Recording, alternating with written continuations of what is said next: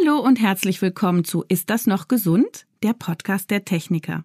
Ich bin Dr. Jael Adler, Ärztin mit eigener Praxis in Berlin und heute spreche ich über ein ganzes Bündel von Leiden, das eigentlich sehr ungerecht verteilt ist. Es trifft nämlich nur Frauen oder viele Frauen, manche Frauen. Und die müssen sich dann manchmal auch noch dumme Sprüche anhören. Und so wurde mir zugetragen, leider auch manchmal von ihren Ärztinnen und Ärzten. Und darum bleiben jetzt bitte auch die männlichen Hörer dran, denn die betrifft das natürlich auch. Ihr habt ja auch was mit Frauen zu tun. Es geht euch also auch an. Wir sprechen heute über Regelschmerzen und das prämenstruelle Syndrom. Kennen ja alle unter dem Begriff PMS. Es geht also um alles, was uns Frauen schwierige Tage manchmal beschert. Und wir wollen klären, warum ist das so? Was hat sich die Natur dabei gedacht? Und was können wir dagegen tun? Und warum trifft es manche Frauen so heftig, dass sie vor ihrer Menstruation nur noch ein Schatten ihrer selbst sind? Ein Zustand, den man PMDS nennt, das prämenstruelle dysphorische Syndrom. Ich habe heute eine der Expertinnen für PMS und PMDS im Studio. Bei mir ist Frau Dr. Andrea Hocke, Leiterin der gynäkologischen Psychosomatik an der Universitätsfrauenklinik Bonn. Und jetzt geht's los.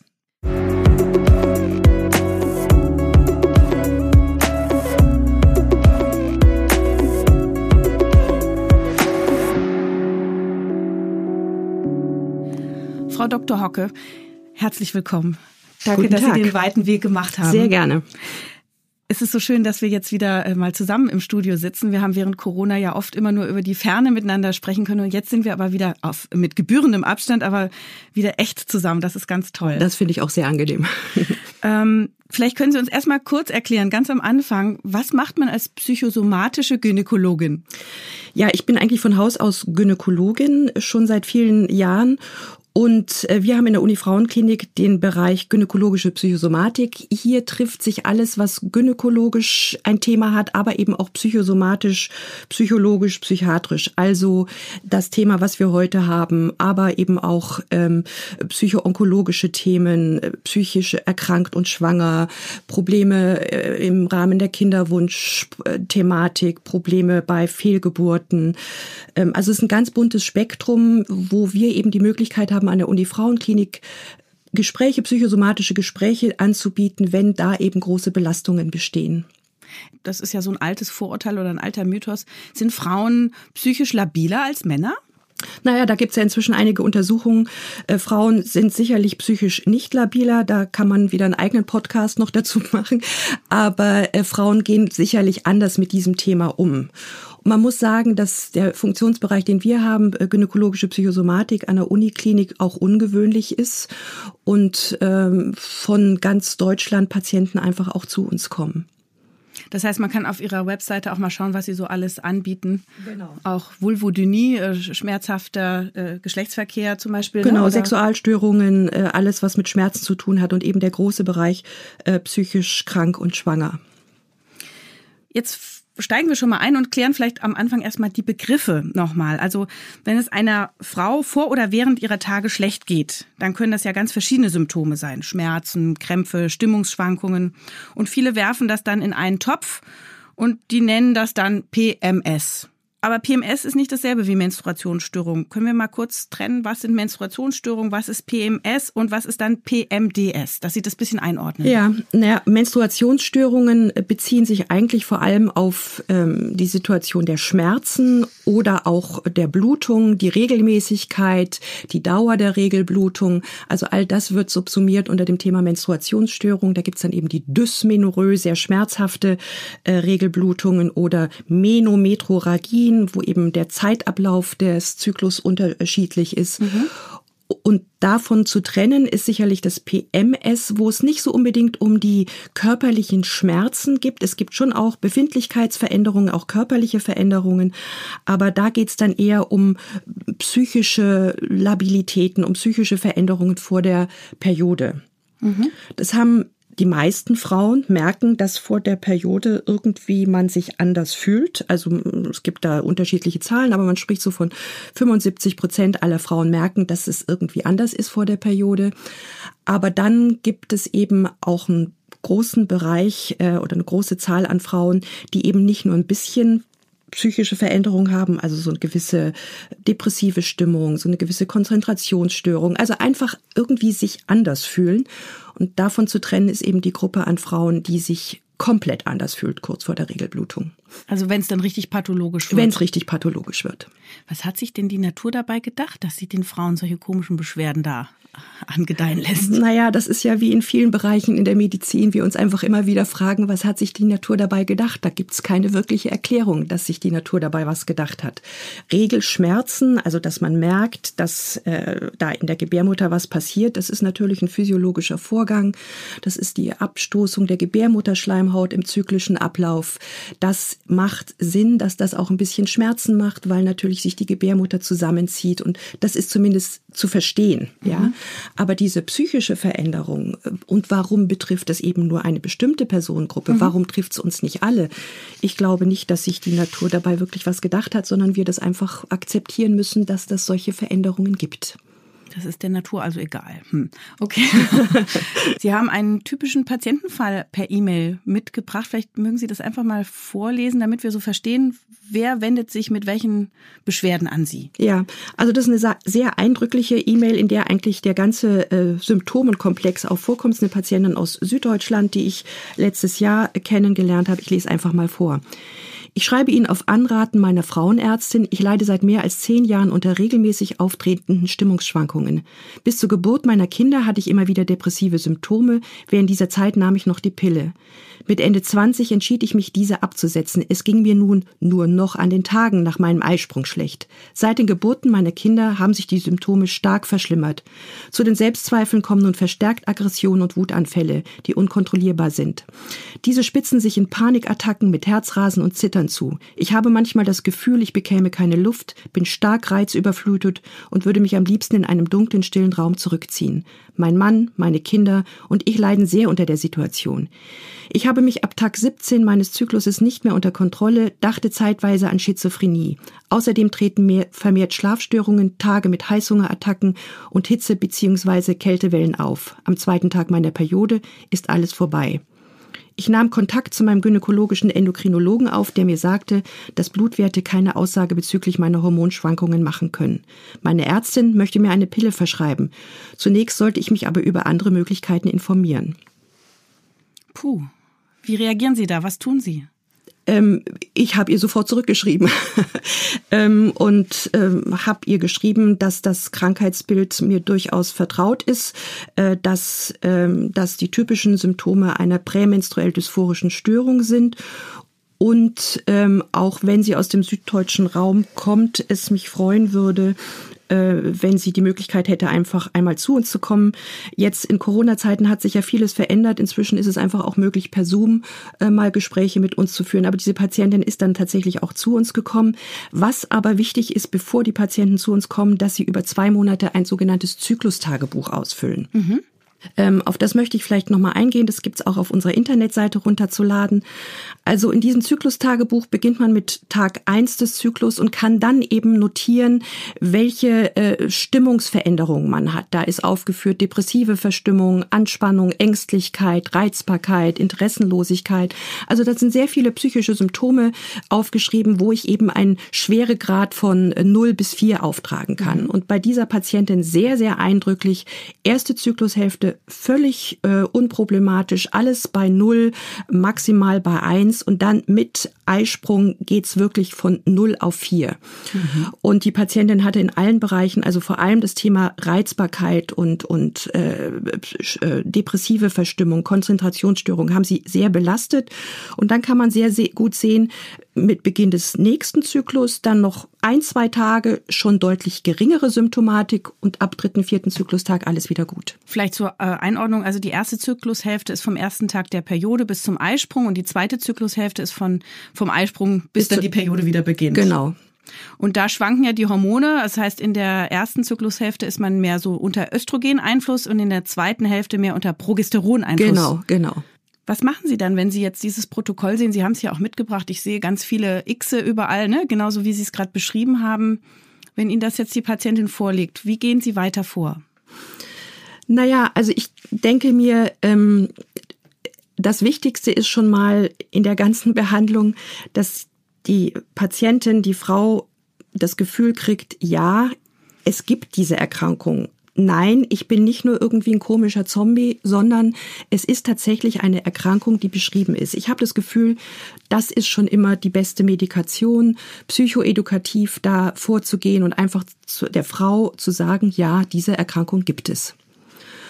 Und dann beginnt natürlich ähm, im Rahmen des Gespräches muss man natürlich auch gucken, was gibt es sonst noch? Wie ist die Anamnese der Patientin? Was bringt sie mit außer dieser Zyklusstörung? Viele Frauen bringen psychische Vorerkrankungen mit.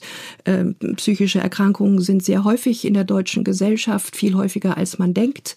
Ähm, man geht davon aus, dass über 30 Prozent ähm, der deutschen Erwachsenenbevölkerung pro Jahr eine psychische Erkrankung hat. Und da muss man natürlich genau differenzieren. Ähm, auch was gibt es an psychosozialen Belastungssituationen? Das sind ja Frauen, die Kinder haben, die arbeiten. Also dieses ganze Thema Multitasking und aber überhaupt keine gute Selbstfürsorge. All das muss man natürlich erstmal rauskriegen.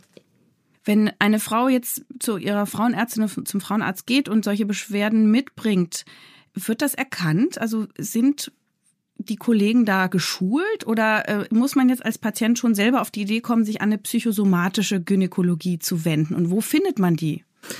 Es ist tatsächlich nach wie vor schwierig. Ähm, Gynäkologische Kollegen haben das Problem, dass sie natürlich sehr versiert sind in der Therapie von Hormonstörungen ähm, und oftmals mit diesen psychischen Störungen nicht so richtig wissen, was anzufangen ist.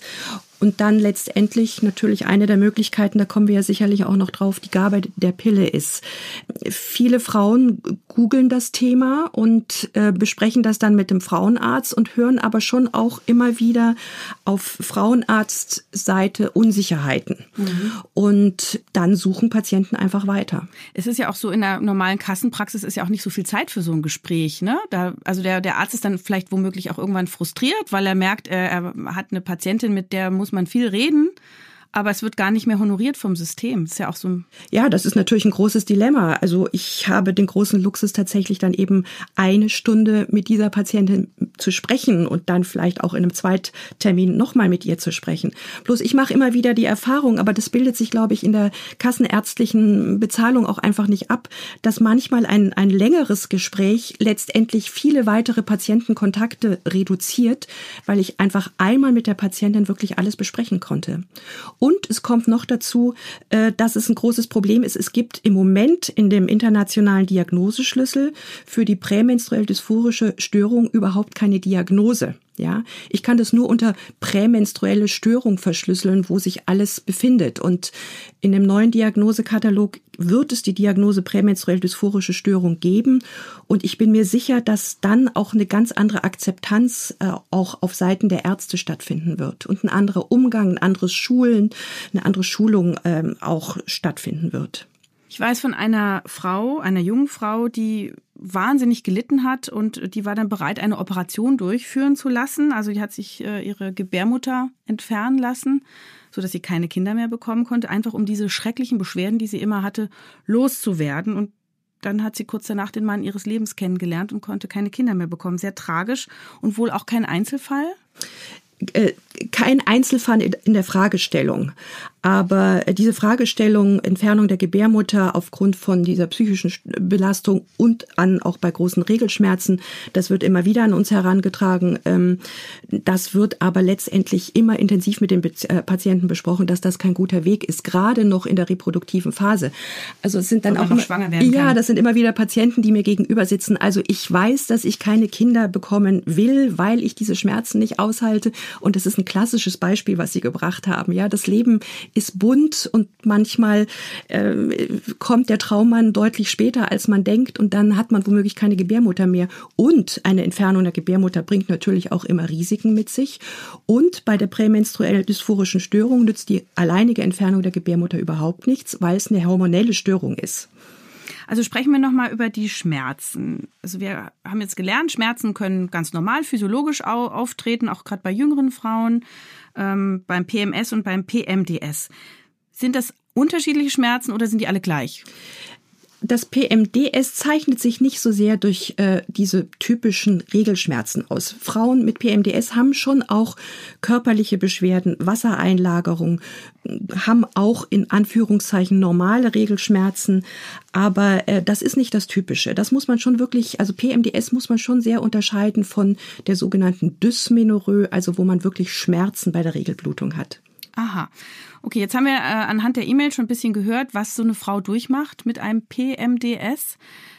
Was sind die Ursachen? Also Sie haben es schon ein bisschen eingeordnet, psychisch, psychologische Geschichte vielleicht in der Kindheit. Ich weiß nicht, also können Sie das so ein bisschen einordnen? Naja, man spricht da immer von einem multifaktoriellen Geschehen. Also es ist zum Teil sicherlich, was die Patientin an psychosozialer Belastung mitbringt, aber wir wissen auch, dass das schon ähm, im Gehirn bestimmte Veränderungen gibt in Reaktion auf die Hormone. Äh, Frauen sagen dann immer wieder, ja, dann machen wir doch jetzt einfach mal eine Hormonuntersuchung, aber die Hormonuntersuchung bringt leider nicht sehr viel. Aha. Ähm, es ist aber so, da gibt's auch im angloamerikanischen Raum viel Forschung dazu, dass man schon nachweisen kann, dass es da Störungen gibt im, in der, in der Hormonakzeptanz im Gehirn sozusagen, mhm. bestimmte veränderte Stoffwechselstufen der Hormone, wie die eben an bestimmten Nervenzellen angreifen. Mhm. Und äh, da kann man Veränderungen sehen, aber wir wissen nicht, warum trifft es manche Frauen und mhm. warum trifft es andere nicht. Mhm. Es gibt äh, eine Studie auch oder es gab eine Studie zu diesem Thema, die ein Medikament ähm, ähm, forschte, beforschte und auch in der Studie äh, beforscht hat, dass eben diese hormonelle Veränderung im Gehirn so ein bisschen blockieren sollte. Das hat sich aber jetzt, also ich hatte jetzt vor kurzem eine Pressemitteilung gelesen von dieser Firma, dass diese Studie äh, beendet wurde, weil sich eben kein deutlicher Unterschied gegenüber der Placebo-Gruppe ergeben hat. Also es gibt Veränderungen im Gehirn Gehirn, aber wir wissen noch nicht so richtig, warum es eben die einen trifft und die anderen nicht. Und es wird noch viel Forschung geben und auch da bin ich eigentlich sehr positiv gestimmt, weil es eben in diesem Diagnosekatalog, der jetzt neu kommt, wahrscheinlich erst 22, es diese Erkrankung explizit geben wird. Ja. Bisher sind diese Krankheitsbilder mit ihren Unterschieden nicht abgebildet. Überhaupt nicht. Es ist äh, die N94.3 im ICD-Katalog, die heißt prämenstruelle Störung. Da ist also alles dabei. Der Diagnoseschlüssel ist also nicht, unterscheidet nicht zwischen den Krankheiten. Also es gibt einen Schlüssel Dysmenorrhoe, Schmerzen in der Periode. Mhm. Das ist dann nochmal ein extra. Aber dieses ganze Feld an prämenstrueller Veränderung, was wir jetzt auch besprochen haben, das wird momentan mit dem, mit dem bestehenden Diagnoseschlüssel nicht erfasst. Und das hat Konsequenzen auch für die Therapie oder die Therapiefreiheit des Arztes? Ich denke mir, dass letztendlich ein anderer Umgang mit diesen verschiedenen Krankheitsbildern stattfinden wird, wenn ich einfach auch als Arzt äh, mich generell damit beschäftigen kann, weil es eben die, diese Diagnose gibt. Es wird ein anderer Austausch sein. Mhm. Es wird auch also es ist meine Hoffnung, es wird auch eine andere äh, Forschungsbereich sein. Also zum einen, weil es dann eben auch diesen Diagnoseschlüssel international gibt. Es gibt diese Diagnose prämenstruell dysphorische Störung in dem äh, Diagnosekatalog von psychiatrischen Erkrankungen in Amerika, aber eher so unter Forschungsaspekten. Aber wenn es jetzt international von der WHO bestimmt diesen Diagnoseschlüssel gibt, wird sich etwas anderes auftun. Haben Sie das Gefühl, dass das was mit Zivilisationskrankheit zu tun hat oder leiden Frauen, egal in welcher Region der Erde, unter diesen Symptomen? Da leiden Frauen äh, auf der ganzen Welt unter diesem Symptom. Also es ist nicht was, dass wir sozusagen nicht mehr ursprünglich leben und irgendwelche Umweltgifte auf uns einpreschen und äh, die Darmflora verändert ist und die Mikronährstoffe Nein. und wir nicht mehr sportlich sind und so. Das ist alles kein Grund. Also unter dem, dem ähm, Thema prämenstruelle Spannung wird da schon seit den 30er Jahren geforscht gibt es auch so schleichende Übergänge vom normalen PMS dann zu diesem PMDS? Also ist das so eine Art Risikofaktor vielleicht? Mm, nee, das kann man auch nicht sagen. Also das PMDS fängt, ist nicht unbedingt etwas, was man sofort von Anfang an hat. Es ist sehr oft, dass es eigentlich so bei Frauen so mit, mit Anfang 30 anfängt. Und wir sehen das häufig, dass es nach Schwangerschaften schlimmer wird. Aha. oh. Interessant, weil eigentlich so diese Schmerzen, die man so kennt äh, bei jungen Frauen, die werden nach der Schwangerschaft oft besser. Ja, genau, das ist richtig. Aber eben diese psychische Veränderung, und das schreibt ja die Patientin auch hier mhm. ganz eindeutig, äh, dass es eben nach, der, nach den Schwangerschaften schlimmer geworden ist. Diese psychische Komponente. Mhm. So, womit wir bei der Behandlung wären. Wie behandelt man denn dann diese Patientin? Naja, also der erste Schritt ist schon mal äh, Psychoedukation. Also wie gesagt, allein die Tatsache, ähm, das Education, also Psychoerziehung ja, oder wie muss oder ich das übersetzen? Er Erklärung dieses Krankheitsbildes, ja. Mhm. Also, dass es eben nicht ist, ja, das sind diese komischen Regelschmerzen oder ich hatte letztens eine Patientin, äh, der, der hat dann der behandelnde Arzt gesagt, na, dann trinken Sie einfach äh, mal ein Glas Sekt am Abend, um sich so ein bisschen zu entspannen. Das sind natürlich irgendwie nicht wirklich die richtigen Wege. Also erstmal dieses Krankheitsbild erklären. Das ist schon mal ganz wichtig. Ähm, dann gibt es natürlich Möglichkeiten. Viele Frauen sagen auch mit Medikamenten möchte ich eher Abstand davon nehmen. Ähm, muss man natürlich erstmal auch besprechen, was kann es an Selbstfürsorgemöglichkeiten mhm. geben? Was kann es an eine Verhaltensänderung geben? Zum Beispiel? Naja, also die klassische junge Frau äh, hat zwei Kinder, hat einen taffen Job, muss in diesem Job auch gut funktionieren, äh, schmeißt den Haushalt und will einfach alles sehr perfekt machen und hat letztendlich überhaupt keine Zeit mehr für sich selbst. Mhm. Und ähm, dass, wenn ich diese Frage stelle, wie sieht's denn aus mit der Selbstfürsorge, was tut Ihnen denn gut? Naja, da kommen die meisten schon ziemlich ins Straucheln. Da kommen wir selber ja auch immer ins Straucheln, weil wir einfach alle doch letztendlich immer zu wenig äh, Zeit für dieses äh, Thema haben. Es ist aber so, mit einer richtig ausgeprägten prämenstruell dysphorischen Störung, das sagen mir auch Frauen, die eigentlich ganz gut in ihrer Selbstfürsorge sind, in dieser zweiten Zyklushälfte nützt mir das nichts, dass ich eigentlich Achtsamkeitsthemen habe, nützt mir das nichts, dass ich eigentlich Yoga mache, weil in dieser Zeit kann ich das einfach nicht machen. Und dann gibt es die Möglichkeiten der medikamentösen Behandlung. Mhm. Äh, das eine ist das Konzept, dass man die Pille geben kann, und mhm. zwar in einem Langzyklus. Mhm. Also ähm, das etabliert sich auch immer mehr. Es gibt inzwischen auch äh, Pillen, die tatsächlich für den Langzyklus explizit zugelassen das sind. Das bedeutet, man macht nicht drei Wochen und dann eine Pause, sondern nimmt es man durch? Man nimmt es durch, genau. Mhm. Man nimmt es über mehrere Monate durch und kann dann eben mal wieder äh, eine Pause machen, äh, um dann auch wieder eine Abbruchsblutung, um wieder eine Regelblutung zu haben. Damit sich die Schleimhaut nicht anstaut. Genau. Mhm. Und dadurch, dass es letztendlich dann diese Hormonschwankungen nicht gibt im, äh, im Langzyklus, ist das für Frauen dann ähm, sehr oft eine gute Sache, weil es da einfach nicht mehr diese Turbulenzen gibt, nicht diese, diese zyklischen Schwankungen. Und Sie haben gesagt, manche Frauen wollen keine Hormone. Was sind da die Vorbehalte? Naja, die Vorbehalte, die wir ja letztendlich schon seit Jahrzehnten haben, seit es die Pille gibt. Und ich finde es eigentlich ganz interessant, dass es bei jungen Frauen jetzt auch wieder vermehrt dazu übergeht, die Pille nicht nehmen zu wollen. Also da läuft auch wieder eine Änderung Pillen können psychische Veränderungen machen, aber ich möchte betonen, das können, das muss nicht so sein. Mhm. Der Pille wird immer wieder so ein bisschen in meinen Augen zu intensiv unterstellt, äh, dass es auf jeden Fall zu einer depressiven Stimmung führt oder auf jeden Fall zu anderen Veränderungen. Aber Pillen können psychische Veränderungen machen, je nachdem, was die Patientin mitbringt an Übergewicht, an Nikotin, an Alter, kann es eben deutlich erhöhtes Thromboserisiko geben. Mhm. Also man muss schon eine ganz klare Indikation stellen und hier natürlich auch wieder mit der Patientin ganz offen besprechen, ähm, ob das der richtige Weg für sie ist. Und der richtige Weg ist es natürlich auf keinen Fall, wenn die Patientin sagt, ich habe die Pille schon früher genommen und sie hat mir einfach nicht gut getan. Äh, dann könnte man doch die Pille nochmal wechseln. Man kann die Pille wechseln und man muss natürlich auch hören, wann haben Sie denn die Pille genommen. Ich hatte letztens eine Patientin, die hat auch von vornherein gesagt, nee, also die Pille, das geht für mich gar nicht. Mhm. Und dann, sie war Mitte 30, Anfang 30 und sie sagte dann, ja, ich habe so mit 18, 19, 20 die Pille genommen und dann habe ich gesagt, na ja, in der Zeit hat sich viel verändert, haben Sie sich verändert, mhm. hat sich, also ich denke mir, es wäre es wert, einfach nochmal auszuprobieren, ja.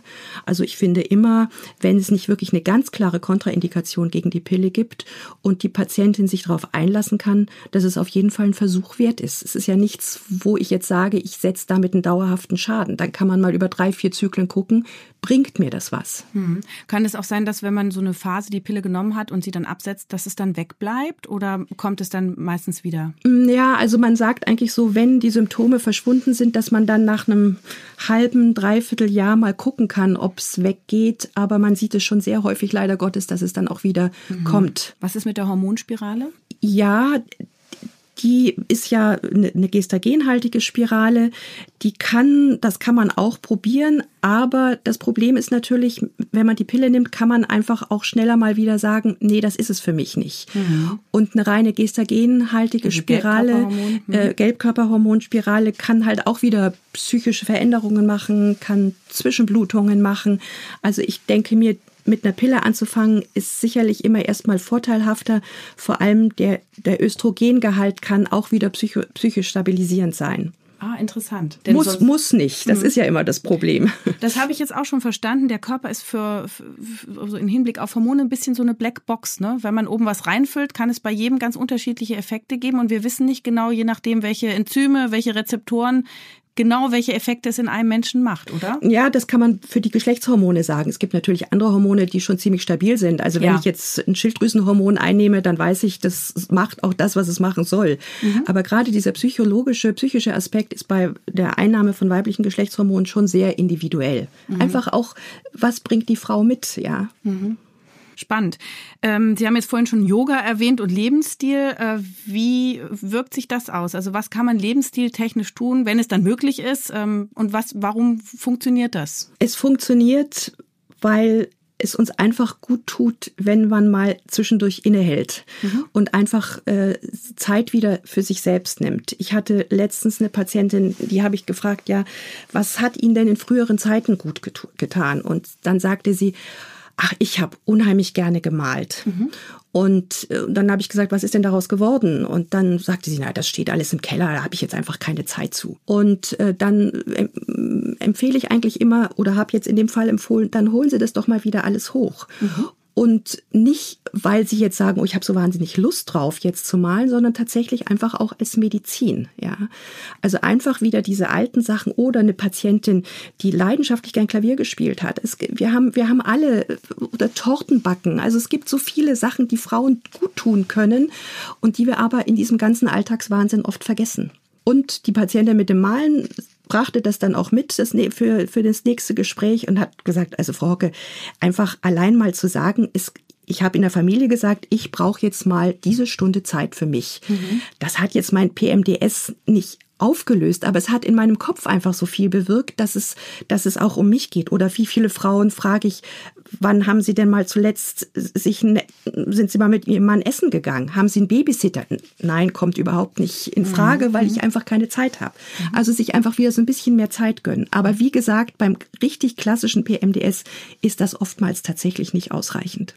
Mich würde schon noch mal interessieren, weil das immer gefragt wird, was macht Sport und welcher Sport ist vielleicht bei Unterleibsbeschwerden oder auch psychischen Beschwerden im Rahmen der Hormone besonders zu empfehlen. Gibt's da was? Nein. Okay. Also ich, ich denke mir, da findet jeder seinen Weg. Das geht von, das geht von Fitnessstudio über Fußballspielen, über im Wald spazieren gehen. Also das findet jeder seinen Weg. Und wie sieht's aus mit Ernährung? Was kann man denn selber machen über die Ernährung? Gibt's da eine Einflussmöglichkeit? Naja, also da kann man äh, überall lesen, dass das schon auch einen Einfluss hat, aber da gelten letztendlich alle Regeln äh, der, der sowieso schon gesunden Ernährung. Es äh, gibt die Idee, dass bestimmte B-Vitamine ganz gut sind, ähm, aber da gibt's auch jetzt kein richtige, es gibt jetzt nicht die, die Regelschmerz- oder PMDS-Diät. Darmflora, Vitamin D oder irgendwie sowas. Gibt es noch keine? Nein, gibt es nicht mhm. wirklich. Da gibt es natürlich immer wieder Untersuchungen, äh, die aber letztendlich auch alle nicht wegweisend sind. Okay. Wie sieht's aus mit Antidepressiva? Das kann ein guter Weg sein. Ähm, ich sagte ja erst schon, dass da Veränderungen auch im, in, den, in den Synapsen, also in den Verbindungsstellen von Nervenzellen kommen ähm, und es absolut eine gute Idee sein kann, ein Antidepressivum zu geben, was eben die Aufnahme von bestimmten Botenstoffen im Gehirn äh, verändern kann. Ähm, das sind die sogenannten SSRIs, Serotonin-Wiederaufnahmehämmer. Serotonin ist ein Botenstoff. Ist, genau, ist ein Botenstoff. Und ähm, da sind diese Medikamente wie Sertralin oder Fluoxetin äh, eigentlich sehr gut in der Behandlung. Fluoxetin ist im amerikanischen Sprachraum auch zugelassen für die Gabe von PMDS. Und ähm, da beginnt eben das Problem bei dieser Erkrankung. Die Gynäkologen trauen sich nicht so richtig, das Antidepressivum zu geben, weil sie sich nicht so richtig damit auskennen. Und die Psychiater sagen, das ist ein hormonelles Problem. Also das ist wieder so genau die Schnittstelle, wo Frauen einfach Schwierigkeiten haben, auch den richtigen Ansprechpartner zu finden. Das Antidepressivum ist ein sehr guter Weg. Und bei dieser Patientin, bei der ich, von der ich die E-Mail vorgelesen habe, haben wir mit dem Antidepressivum äh, begonnen. Und sechs Wochen nach Beginn ist es ihr schon besser gegangen und ich habe dann noch mal neun Monate später mit ihr Kontakt aufgenommen und sie hat das äh, Antidepressivum, das Fluoxetin auch beibehalten in der Dauergabe. Man kann überlegen, ob man es in der den ganzen Zyklus nimmt oder nur die erste Zyklushälfte und die hat sich unter der Einnahme von diesem Fluoxetin deutlich stabilisiert. Also die ganze Familie war entlastet und es war irgendwie so schön, ähm, dass sie gesagt hat, also ich ich habe nicht mehr das Gefühl, ich muss und was mich sehr berührt hat, dass sie einfach gesagt hat, ich kann meine Kinder wieder lieben. Also es gibt so viele Frauen, die in dieser zweiten Zyklushälfte so aggressiv werden und merken, dass das einfach nicht geht, so aggressiv zu sein, aber es einfach nicht steuern können, ja. Und einfach äh, dann sich mit dem Partner streiten, den Kindern gegenüber sehr ungehalten sind. Und ich fand es einfach so rührend, wie sie gesagt hat, ich kann einfach wieder meine Kinder lieben. Ich bin entspannt im Umgang mit ihnen, auch wenn sie irgendwie eigentlich zwischendurch anstrengend sind. Boah, das kann man sich gar nicht vorstellen, dass man, äh, die, dass die Liebe von Hormonschwankungen abhängig ist. Ja, einfach diese Aggressivität. Also wie gesagt, Frauen sagen, ich fühle mich wie ein Zombie. Ja, ich hatte eine Patientin, ähm, die hat als Symptom gehabt diese dieses Minderwertigkeitsgefühl. Die war ähm, in einer guten Position und die hätte eine höhere Position anstreben können, aber sie hat gesagt, ich bin in der zweiten Zyklushälfte einfach so wesensverändert, dass ich mich nicht traue, diese höhere Position anzugehen. Das heißt, es geht in Richtung Depression, wenn man ein Antidepressivum gibt, oder ist einfach das Antidepressivum ein Vehikel, wo man den roten Stoff, Stoffwechsel im Gehirn irgendwie verändert? Also es, es geht in, bei diesem Antidepressivum nicht zwingend um die Behandlung der Depression, sondern wie Sie sagen, einfach um ein, ein Gleichklang in diesen Botenstoffwechsel wieder reinzubringen. Mhm. Und wie wichtig ist das Gespräch bei dieser äh, Art der Diagnose? Also sollte sich jede betroffene Frau einen Psychotherapeuten suchen? Das kommt wieder darauf an, was sie mitbringt. Ich sagte ja am Anfang, dass viele Frauen letztendlich dann eben im Gespräch erstmalig auch sagen, ja, es gibt bei mir diese depressive Verstimmung oder ja, ich kämpfe eigentlich mit einer Angstsymptomatik, aber habe immer das Gefühl, ich muss das selber hinkriegen. Dann kann das sehr, oder nicht nur kann, sondern ist es oft eine sehr gute Sache, einfach in eine psychotherapeutische Behandlung zu gehen, um diese Themen zu besprechen. Das klassische PMDS jetzt, wenn ich also wirklich nur diese Wesensveränderung der zweiten Zyklushälfte habe, wenn ich aber keine psychosoziale oder äh, psychiatrische Belastung mitbringe, dann ist es, hatte ich auch wieder eine Patientin, mit der hatte ich besprochen vor der Behandlung, äh, vor der medikamentösen Behandlung, naja, wir müssen mal gucken, ob vielleicht auch eine Therapie für sie gut wäre. Und die sagte mir dann im Zweitgespräch, ich habe einfach keine Probleme mehr. Ich brauche jetzt keine Psychotherapie. Super. Wir haben jetzt uns mit dem prämenstruellen dysphorischen Syndrom beschäftigt. Jetzt kommen wir nochmal zur klassischen Dysmenorrhoe. Wenn Sie äh, eine Patientin haben, die einfach Schmerzen hat, starke Schmerzen vielleicht auch während ihrer Menstruation, das nennt man ja Dysmenorrhoe, müssen ja nicht immer psychische äh, Probleme dabei sein. Aber wie behandeln Sie das und wie sind da die Erfolgsquoten? Naja, auch da ist es natürlich wieder wichtig, wie geht man mit den Schmerzen um? Was hat man gelernt im Umgang mit Schmerzen? Wie, wie ist meine Mutter mit diesen Schmerzen umgegangen? Also was auch da wieder, wie bin ich erzogen, mit Schmerzen umzugehen? Und dann gibt es natürlich ein großes Feld an Medikamenten, äh, die man nehmen kann. Und da ermutige ich eigentlich auch immer alle Frauen, tatsächlich dann in dieser Zeit der schmerzhaften Regelblutung einfach auch Medikamente zu nehmen. Das sehen wir ja nach wie vor, dass der Umgang mit Schmerzmedikamenten immer noch ein schwieriges Thema ist. Und Frauen sagen, ja, aber ich will ja davon nicht abhängig werden. Ähm, und da muss man natürlich auch wieder erklären, wie funktioniert es mit den Schmerzen. Also ich denke mir, Schmerzmittel zu nehmen während der Regelblutung ist absolut erlaubt. Wie ist es denn mit Krampflösern und Paracetamol? Ich kriege immer mit, die jungen Mädels haben das immer in der Tasche. Ja, ganz individuell. Also ähm, bei manchen hilft's, äh, diese krampflösenden Medikamente ist es schon ausreichend. Bei manchen hilft es auch, es allein einfach schon in der Tasche zu haben, zu wissen, okay, wenn was ist, kann ich es jederzeit einnehmen. Auch da ist wieder ein sehr breites Spektrum. Mhm. Wenn eine Frau Regelschmerzen hat, ähm, ist das immer äh, so durch das Kontrahieren, also Zusammenziehen der Gebärmutter bedingt oder gibt es da auch richtige Krankheiten, die dahinter stecken können? Muss man sich da Sorgen machen und was muss man untersuchen? Naja, da kann es äh, schon auch richtige Erkrankungen geben. Also zum einen äh, kann es zum Beispiel Veränderungen in der Gebärmutter geben. Es gibt ja diese gutartigen Muskelknoten, die Myome. Und wenn ich eine Gebärmutter habe mit ähm, mehreren Myomen, dann kann es eben Schwierigkeiten geben bei dem zusammen, sich Zusammenziehen der Gebärmutter. Das kann deutliche andere Schmerzen machen. Dann gibt es den großen Bereich der Endometriose, also wo Gebärmutterschleimhaut an Stellen sitzt, an der sie eigentlich nicht sein sollte. Und das kann eben dann auch zyklische, deutliche Schmerzen machen.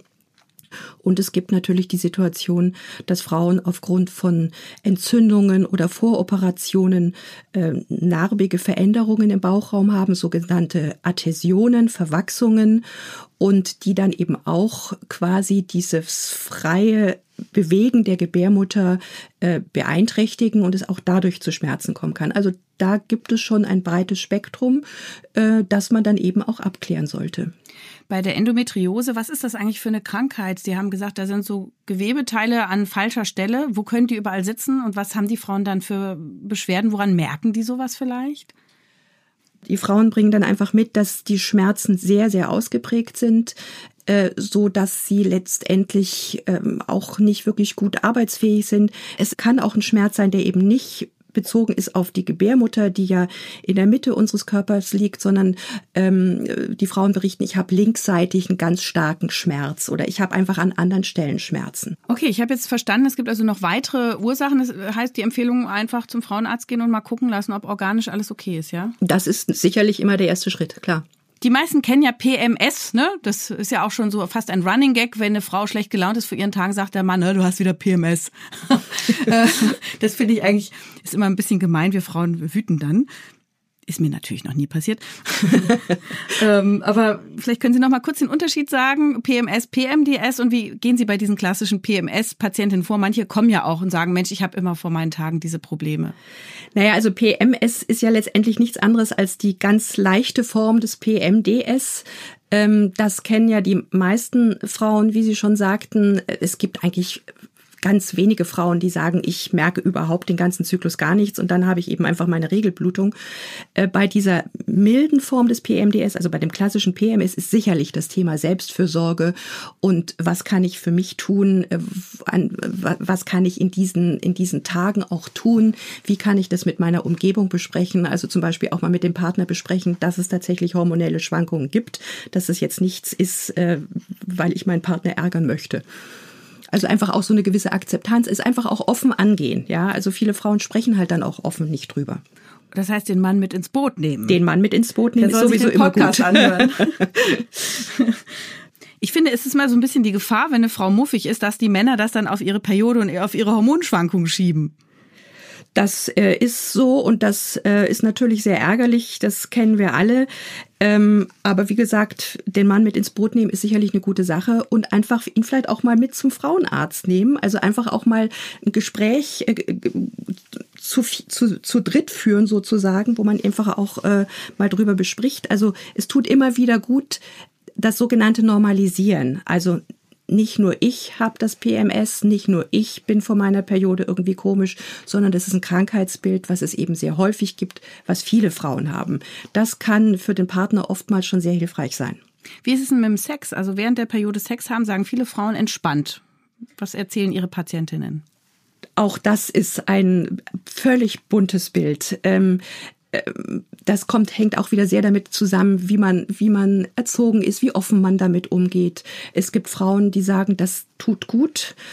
Das ist sogar irgendwie ähm, auch nochmal ein ganz anderes Erleben. Und es gibt Frauen, die sagen, ja, das geht gar nicht. Ja, also das ist auch wieder ein ganz breites Spektrum. Ja, Männer sagen das ja auch manchmal, das geht gar nicht. Ja. Die Frauen wollen und die Männer nicht. Ja, und auch da gibt's wieder Männer, die sagen, das ist super. Also das ist wie im gesamten Bereich der Sexualität einfach ein ganz, ganz buntes, großes Feld, was man eben aber auch als Arzt wieder oft offen besprechen sollte. Und da kommt es halt auch wieder darauf an, dass ich als Arzt die Frage stelle. Die Patientin wird mich nicht fragen, wie ist es denn mit Sex in der, während der Periode, sondern ich frage, wie ist es denn mit Sex während der Periode? Und wenn ich das frage, dann, dann merke ich immer richtig, wie Frauen letztendlich auch sich denken so, oh Gott, äh, wie super, ich kann hier diese Frage stellen. Ja. ich kann hier darüber sprechen, ich kann über meine Sexualität sprechen. Genau, und vielleicht auch entlasten. Ich glaube, viele haben auch einfach Angst, äh, wissen gar nicht, ob man das dann darf und ob das gefährlich ist. Genau, aber das ist eben die Aufgabe des Arztes, äh, darüber zu sprechen, weil dieses Thema nach wie vor sehr schambesetzt ist. So allgemein, Umgang mit der Periode. Gerade für junge Frauen auch vielleicht ein Thema. Was gibt's für Ratschläge? Wie sollte man mit seiner Periode umgehen als Frau? Wie darf man das kommunizieren? Wie peinlich ist das? Also ich denke mir, da hat sich eine Menge getan äh, in den letzten Jahrzehnten und ich sehe das auch. Ich habe auch eine kindergynäkologische Sprechstunde. Ich sehe, dass der Umgang mit diesem Thema sich auch völlig verändert hat. Also ähm, 13-jährige Mädchen, 12-jährige Mädchen, die eben in dem Alter sind, wo heute auch Perioden schon beginnen, gehen viel offener damit um. Ich hatte letztens ein junges Mädchen, äh, die habe ich dann gefragt, wie sieht das denn bei deinen Freundinnen aus? Und das war völlig klar, dass sie genau wusste, wer wann die Periode bekommen hat. Und ich denke mir, wie in allen Störungsbildern oder körperlichen Befindlichkeitsveränderungen ist dieser offene Umgang einfach das A und O. Und das finde ich schon sehr schön zu sehen, wie sich das entwickelt hat. Wird denn da gut aufgeklärt oder wer, wer übernimmt das heute? Frauenärztinnen, Eltern, Freundinnen, Zeitschriften? Ja, ich bin überrascht, dass es eigentlich immer noch die Situation gibt, dass es nicht die Mütter sind, sondern dass das äh, Podcast, Internet, Freundinnen, also äh, die moderne Version von Bravo sozusagen, also das, das Mädchen, das heute auch in vielen anderen Möglichkeiten oder in vielen anderen Stellen einfach sich informieren, aber natürlich auch im Rahmen dieser ganzen gesellschaftlichen Entwicklungen Mütter auch ganz anders darüber sprechen. Also davon bin ich überzeugt. Mhm. Also ich sehe das auch ähm, eben auch zum Beispiel in schulischen Situationen, dass äh, wenn man früher eine Klassenfahrt gemacht hat, dann war das gar kein Thema, dass es das überhaupt geben könnte. Wenn pubertäre Mädchen in der Klassenverband heute eine Klassenfahrt machen, dann sprecht die Lehrerin schon drüber, wenn da ein Problem sein sollte, könnt ihr immer an mich herantreten. Das kommt sehr häufig vor. Das sehe ich einfach auch äh, in, im Bekannten- und Freundeskreis, wenn ich mit Lehrern darüber spreche. Frau Dr. Hocke, ich bin begeistert. Ich habe wieder ganz viel gelernt. Äh, ich fand es spannend, ähm, auch mal das Thema Psychosomatik so im Zusammenhang mit organischen Problemen zu beleuchten. Also das sieht man ja immer wieder, dass die Psyche ähm, Organbeschwerden tatsächlich beeinflusst und dass es ein Weg sein kann, auch wenn man ein organisches oder ein Botenstoffproblem hat, wirklich auch an der Psyche zu arbeiten. Das ist mir jetzt in diesem Gespräch ganz deutlich geworden. Das lohnt sich auf jeden Fall immer auf die Psyche zu gucken und sie in Betracht zu ziehen und der Patientin auch zu sagen, dass das jetzt keine äh, komische selbstgestrickte Persönlichkeitsstörung ist, sondern dass es eben etwas ist, was häufig vorkommt. Und das ist auch, wenn die Diagnosen differenzierter sind, dann ist das nicht Morbus Macke, sondern dann ist es eben etwas, was auch wirklich ernst genommen ja. wird und existiert und wo man sich vielleicht auch weniger stigmatisiert Genau, fühlt. dann gibt es eine Ziffer dafür, eine Diagnoseziffer und dann ist es eine Erkrankung. Vielen Dank, Frau Dr. Hocke. Das war toll, was wir alles heute von Ihnen gelernt haben. Ja, vielen Dank, dass Sie mich eingeladen haben. Ich freue mich sehr, darüber gesprochen zu haben, weil eben äh, das Thema nach wie vor viele Frauen belastet und viele eben nicht den richtigen Ansprechpartner haben. Ich hoffe, dass es vielen Frauen äh, Erleichterungen gibt und man kann ja auch bei Ihnen auf der Webseite gucken, wie man Hilfe suchen kann. Das war es jedenfalls für heute. In 14 Tagen erscheint die nächste Folge von Ist das noch gesund?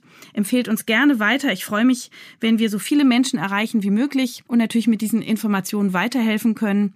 Wenn ihr Fragen habt oder Kritik oder auch Themenvorschläge, dann schreibt mir doch bitte gerne an podcast.tk.de oder schreibt auf Facebook oder auf den Instagram-Kanälen der Techniker.